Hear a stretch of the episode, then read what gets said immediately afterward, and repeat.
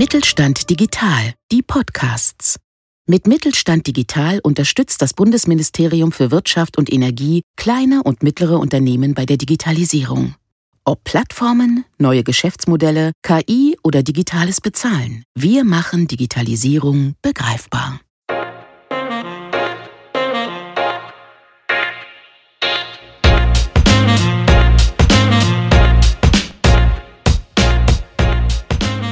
Hallo und herzlich willkommen. Hier ist der Podcast von Gemeinsam Digital für das Thema Digitalisierung und künstliche Intelligenz im Mittelstand. Wie immer beschäftigen wir uns auch heute wieder mit der Frage, wie digital kleine und mittlere Unternehmen in Deutschland eigentlich sind. Wir, das sind Clemens und Maria von Gemeinsam Digital das Mittelstand 4.0 Kompetenzzentrum Berlin für Fragen rund um die Themen Digitalisierung und künstliche Intelligenz. Corona hat in vielen Teilen des Landes das Leben lahmgelegt. Selbst im Freien sind Gruppenaktivitäten nur mit Beschränkungen möglich. Unseren heutigen Interviewpartner traf das besonders hart, denn sein Geschäftsmodell basiert auf Kollektivität und gemeinsamer Interaktion. Oliver Groß ist CEO von Geobound und beschäftigt sich in seinem Unternehmen hauptsächlich mit Corporate Events, zum Beispiel dem Geocaching. Noch nie gehört? Geocaching ist eine elektronische Schnitzeljagd. Ausgestattet mit einem Handy oder Tablet machen sich die Geocacher und Geocacherinnen auf die Suche nach einem Versteck, dem Cache. GPS-Koordinaten helfen bei der Orientierung und natürlich dabei, den Schatz zu finden. Die Corona-Pandemie zwang das Unternehmen zur Transformation, denn Geocoaching im Freien und Irren durch die vollgestopfte Stadt war nicht mehr möglich. Ein vollständig digitales und trotzdem spannendes Format wurde ins Leben gerufen. Innovationsschub durch Corona.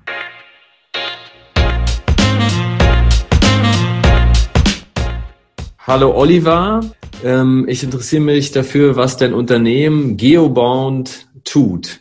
Was macht ihr? Äh, wo kommt ihr her? Welche Branche ist eure Branche? Geobound ist eine, wir haben uns 2008 gegründet und wir sind an den Markt gegangen ähm, mit, dem, mit dem Ziel, Mitarbeiter-Events ähm, zu organisieren. Und wir organisieren eben genau solche Spiel- und Lernsituationen für äh, Teams im B2B-Bereich. Wir haben angefangen mit äh, Geocaching-Programmen, das heißt, wir haben äh, die Teams äh, auf Schatzsuche geschickt, meist in urbanen Settings, manchmal aber auch in ländlichen Regionen. Und haben dann irgendwann ähm, eine App gebaut. Mit dieser App dann ähm, sozusagen das Ganze auf ein neues Level gehoben und spielen seitdem äh, in der präpandemischen Zeit ähm, unsere Team-Events dann halt eben Tablet gesteuert. Kannst du noch mal kurz für die Zuhörer und Zuhörerinnen erklären in zwei, drei Sätzen, was Geocaching ist? Mhm.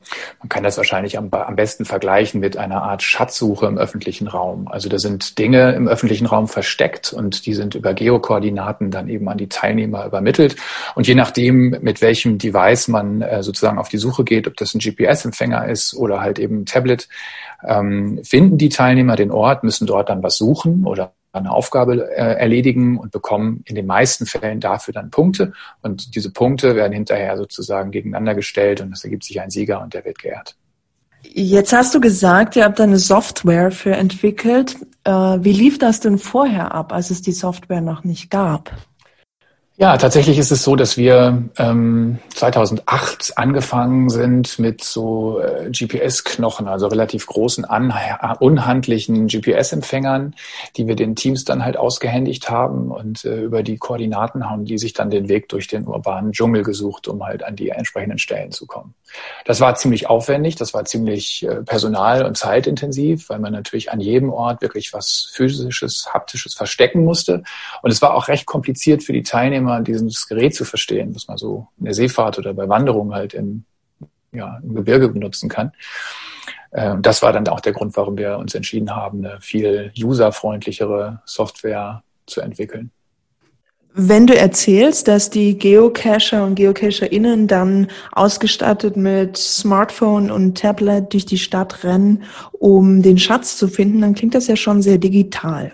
Aber auf der anderen Seite ist es ja doch ein sehr analoges Gruppenevent, was im Team funktioniert.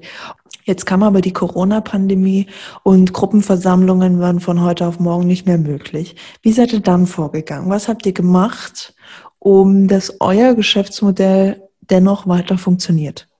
Hm. Ja, das ist natürlich richtig. Also wir sind von der Pandemie oder von dem Ausbruch und dem Lockdown im 1. März, April ziemlich hart erwischt worden. Sämtliche Veranstaltungen, die für dieses Jahr so im physischen geplant waren und die sind halt abgesagt worden oder verschoben worden. Und wir haben uns von heute auf morgen der Herausforderung ähm, ja, stellen müssen, damit irgendwie umzugehen. Und ja, also man muss das sich so vorstellen, dass wir in der Vor-Corona-Zeit bei unseren physischen Events immer mit dem kompletten Material raus in die Events gegangen sind. Wenn das jetzt zum Beispiel 50 Leute sind, dann waren die eingeteilt in zehn Teams, a fünf Personen.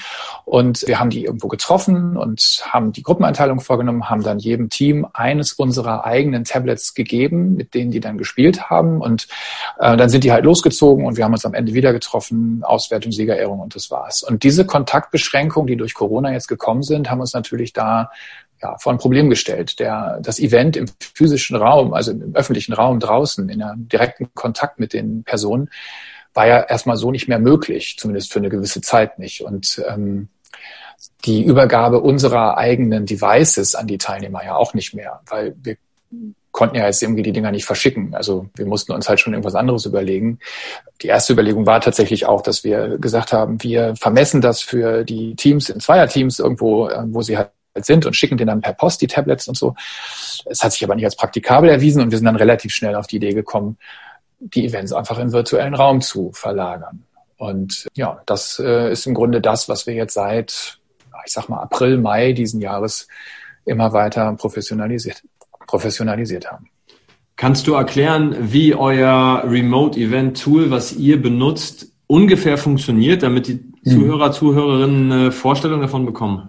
Ja, klar. Also ähm, ich bin ja, oder wir haben ja vorhin gesagt, wir sind ein, angefangen mit Geocaching-Events ähm, und das lässt sich natürlich so eins zu eins in den virtuellen Raum nicht übertragen, weil wir natürlich ja jetzt keine Schatzsuche, also für eine Schatzsuche braucht man ja zum einen eine Karte, aber man braucht ja halt auch einfach irgendwo einen Raum, über den man laufen kann. Und wir haben aber nicht nur diese Schatzsuche-Konzepte, diese Geocaching-Konzepte, sondern wir haben halt abgeleitet davon auch mobile Escape Games entwickelt, die wir im öffentlichen Raum gespielt haben vor Corona und haben halt zum Beispiel ein Konzept, was wir schon hatten, übertragen in den, ins Internet, in den digitalen Raum. Und das muss man sich so vorstellen, dass wir im Grunde ja auf zwei Tools zurückgreifen. Das eine Tool ist halt ein, ein digitales, äh, ein digitaler Chatroom, der so aufgebaut ist, ähm, dass die Teilnehmer sich dort an Tischen platzieren können und sich pro Tisch oder Team dann halt dort sozusagen ein Videochat teilen. Die sitzen dann halt sozusagen in einer Karte an einem Tisch und ja, können dann halt nur in diesem Team miteinander kommunizieren. Also um sozusagen eine Synchronizität herzustellen zu der echten Situation vor Ort, wenn sie halt sonst draußen unterwegs gewesen wären und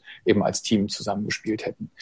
Das äh, dient nur der Kommunikation. Parallel dazu brauchen wir aber natürlich auch die Software, die wir halt äh, ursprünglich mal nur fürs Tablet entwickelt haben, dann auch auf den Smartphones der Teilnehmer das haben wir dann halt entwickelt. Also diese Software haben wir, haben wir dann entwickelt äh, aus den Erfahrungen der letzten ja, fast zehn Jahre und konnten die dann relativ schnell am Markt auch anbieten, so dass wir halt einerseits die Teilnehmer über ihr Laptop äh, in dieser Software zusammenbringen in Teams und ihnen dann auf ihre Smartphones sozusagen die jeweiligen Aufgaben ja, zuspielen können, droppen können, also auf die Geräte direkt spielen können.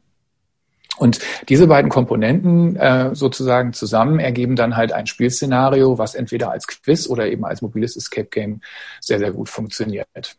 Und für die Remote Events benutzt ihr ein Tool, was ihr nicht selber kreiert habt, sondern was du sozusagen eingekauft hast. Könntest mhm. du sagen, wie du dieses Tool identifiziert hast mhm. und auch ungefähr, wo, mit welchen Kosten man rechnen muss, wenn man sich ein solches Tool ins Haus holt? Ja, klar kann ich das erklären. Also das, äh, also wie gesagt, es sind zwei verschiedene Tools, die wir brauchen, um diese Events durchzuführen. Das eine ist halt eben das, wovon du gerade gesprochen hast, also dieses diese Video-Chat-Plattform.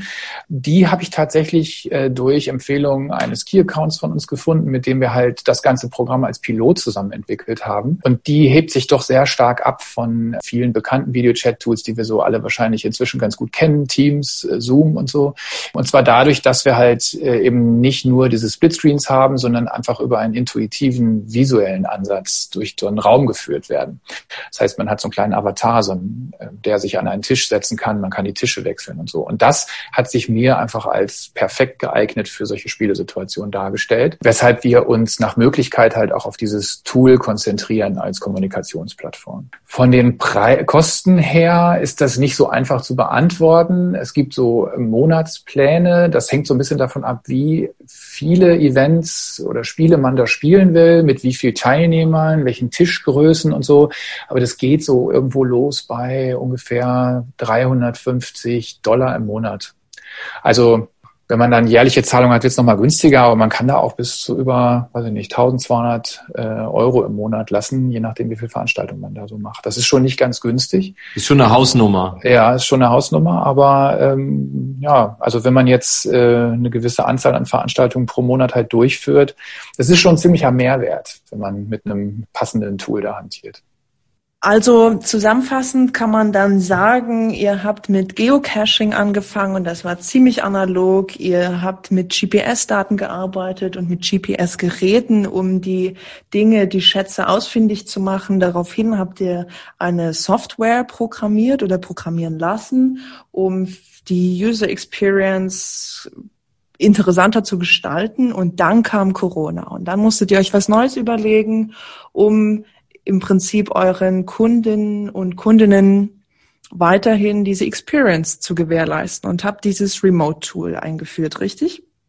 Genau, dieses Remote-Tool, also diese Plattform auf der einen Seite, die haben wir gefunden, da haben wir uns sozusagen eingekauft und auf der anderen Seite haben wir ähm, ja unsere Software, die wir ja schon über Jahre erprobt hatten, weiterentwickelt und dann eben auf äh, oder programmiert für Smartphones und zwar für die Smartphones der User. Ähm, sprich, wir, wir gehen auf die Endgeräte der Teilnehmer. Und das ist ein großer Unterschied zu der Ansatz, zu dem Ansatz, den wir vorher gefahren haben, wo wir mit unseren eigenen Geräten gearbeitet haben äh, und natürlich immer wussten, welche Konfiguration ist auf den Geräten, welche, ähm, also ist das neueste Betriebssystem drauf, sind die sauber, die Session ist aufgespielt. Das ist eine ziemliche Veränderung gewesen im kompletten Ansatz, weil wir da dann nämlich konfrontiert waren mit einem technischen, ja, mit einer technischen Herausforderung, die wir so bisher nicht kannten, nämlich die Konfiguration der Enddevices der Teilnehmer. Und was gab es denn allgemein für Herausforderungen oder Probleme, als ihr entschieden habt, dieses Tool zu nutzen? Also intern unter den Mitarbeiter und Mitarbeiterinnen, aber auch für Herausforderungen gegenüber euren Kunden und Kundinnen?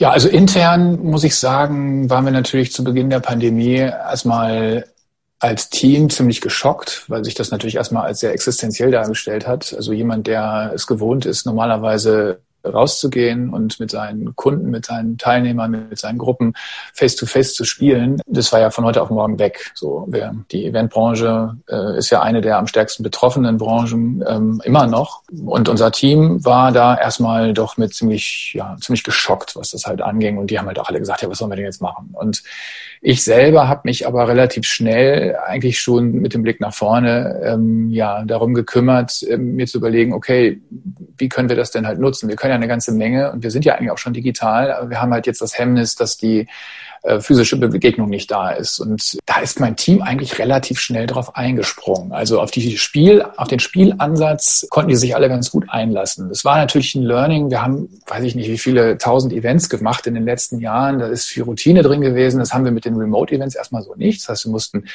sind sehr viel in die, in die Lernzone gekommen und mussten uns ausprobieren, aber da haben sich eigentlich alle ganz gut drauf eingelassen. Mhm. Die Buchungssituation war dann doch sehr verhalten, so dass wir halt äh, zu Beginn der Pandemie und dann zum Sommer, als es alles wieder ein bisschen lockerer wurde, doch wieder ein paar physische Events gemacht haben, aber was eigentlich so ein sehr spannender Punkt war, weil ihr jetzt auch das Team-Thema angesprochen habt, also mein Team. Wir sind dann halt von einigen Kunden, nachdem sie dann mit uns gespielt haben, gefragt worden, sag mal, dieses Tool, dieses virtuelle Chat-Tool, es ist ja so cool, Tool ist cool, ähm, ähm, kann man das nicht auch für eine Konferenz nutzen? Und das war dann für uns tatsächlich was richtig Neues, weil wir ja normalerweise, wir sind ja keine Agentur, wir sind ein spezialisierter Dienstleister für Spielkonzepte und Teamevents. Und ja, das war was, wo sich mein Team doch, glaube ich, am Anfang erstmal sehr schwer getan hat, sich darauf einzustellen, zu sagen, das ist doch gar nicht das, was wir eigentlich sonst so machen. Und äh, es war ein ziemliches Aha-Erlebnis zu merken, als wir dann die erste große Konferenz gemacht haben, was da für eine Begeisterung auch im Team entstanden ist, weil es halt einfach super geklappt hat und weil wir einfach gemerkt haben, alles klar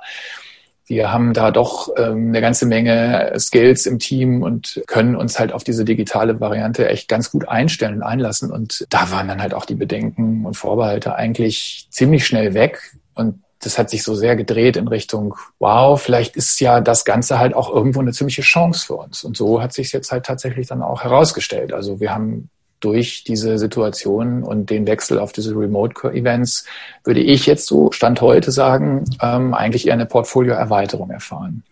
Also kann man festhalten, das Team war relativ cool mit dem Tool mhm. und die Kunden und Kundinnen, also da muss es ja auch irgendwie Probleme gegeben haben oder vielleicht gab es auch keine Probleme, aber ja, doch, doch. Also ist schon, also ja, andere Themen als vorher. Deswegen habe ich vorhin schon mal einmal so abgehoben auf die ähm, eigenen Devices der Kunden. Also wir haben ja ähm, jetzt eine neue Situation. Wir müssen im Grunde, also wir arbeiten sowohl mit den, mit den Laptops oder Rechnern der Kunden für diese Videoplattform und aber auch mit den Smartphones der Teilnehmer. Und ähm, etwas, was ich ja gar nicht steuern kann, wenn ich halt mit End-User-Geräten arbeite, ist der Zustand des Gerätes, mit dem derjenige oder diejenige dann sozusagen einsteigt, sei es in den Chat oder halt auch in den in das Spieltool, in die Software.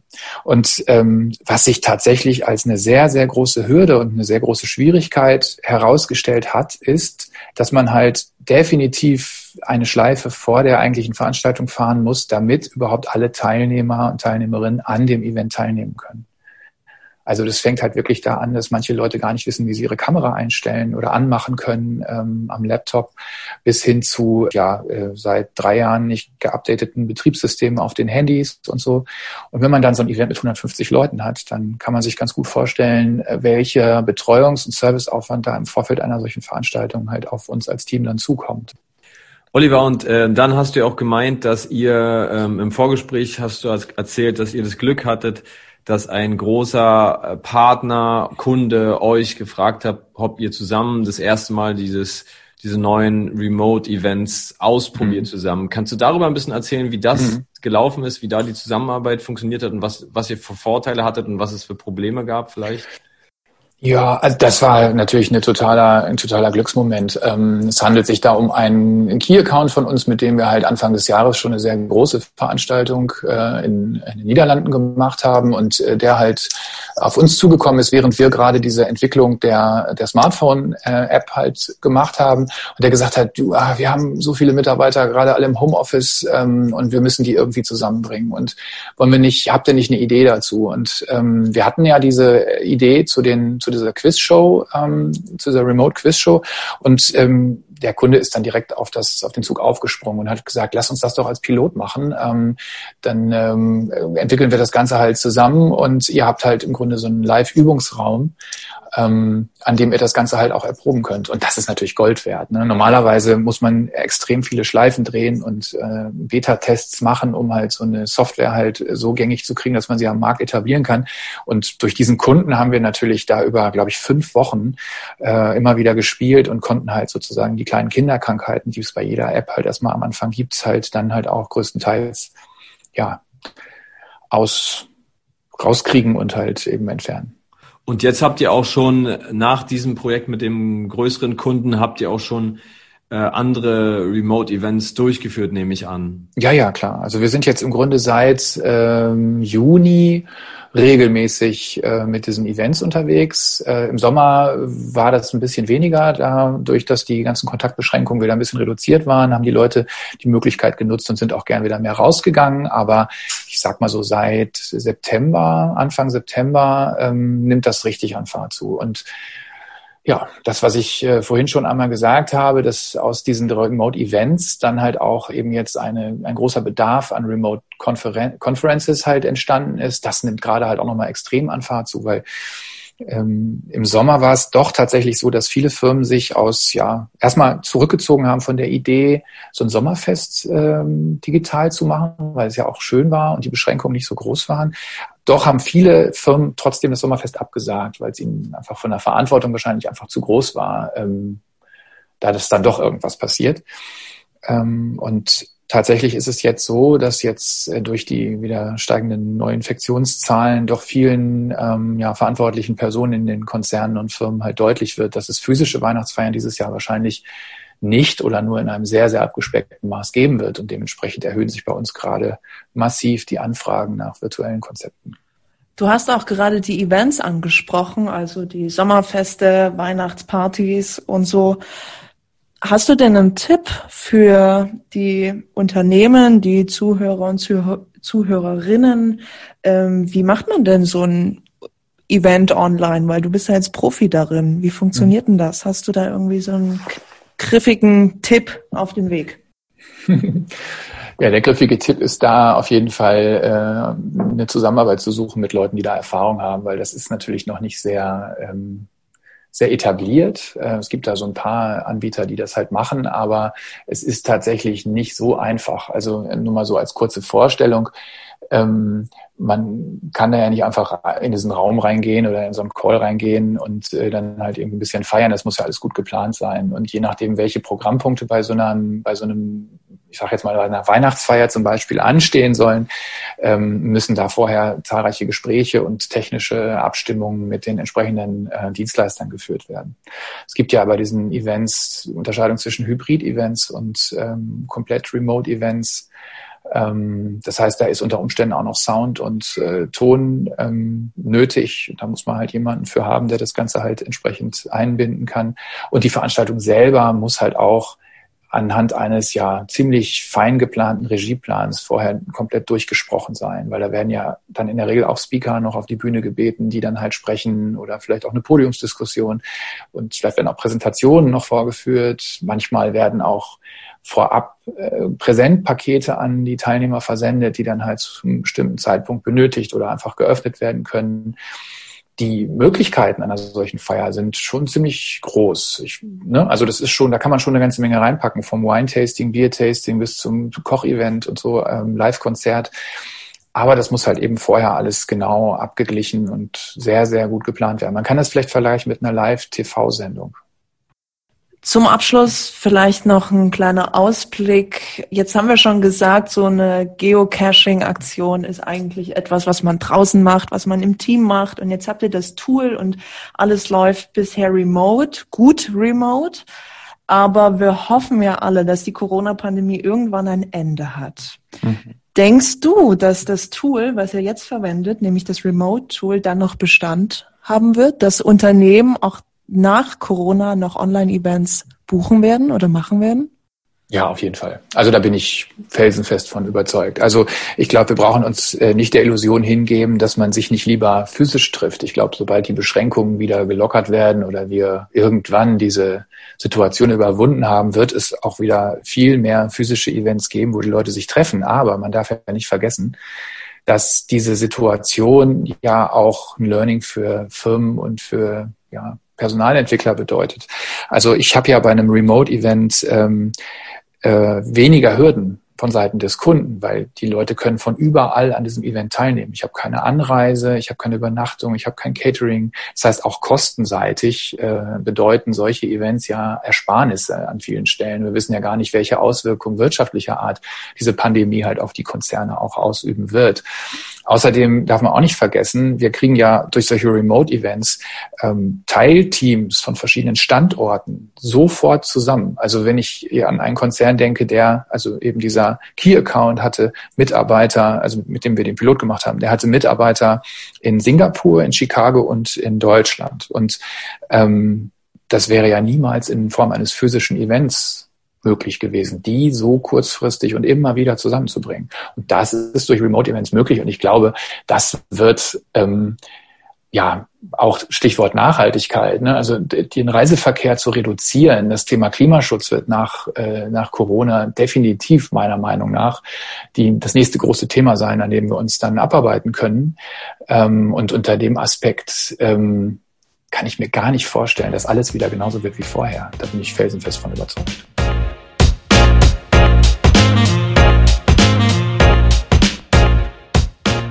Komplett digital durchgeführte Veranstaltungen werden auch nach Corona zur neuen Normalität gehören. Und jedes kleine und mittelständische Unternehmen sollte sich daher damit auseinandersetzen.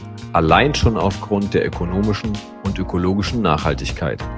Schaut euch gerne um auf unserer Webseite Gemeinsam Digital und schaut, was es für Neuigkeiten gibt im Bereich KI und Mittelstand.